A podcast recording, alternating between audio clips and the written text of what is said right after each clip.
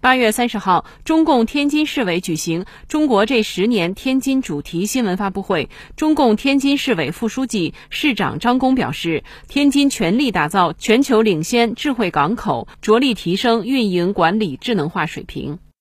一是全力打造全球领先的智慧港口，着力提升运营管理智能化的水平。天津港北疆港区 C 段。智能化集装箱码头成为全球首个投产运营的智慧零碳码头。五 G 加智慧港口项目获得了今年世界移动通信大会全球移动大奖。打造数字服务平台，完善电子商务、集装箱进口提货单电子化等平台，提升服务便利化的水平。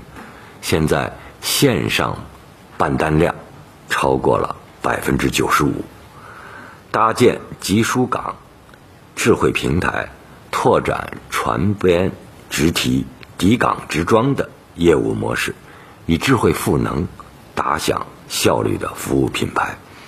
外贸集装箱船舶直靠率达到了百分之九十六，处于全球领先的水平。新华社记者天津报道。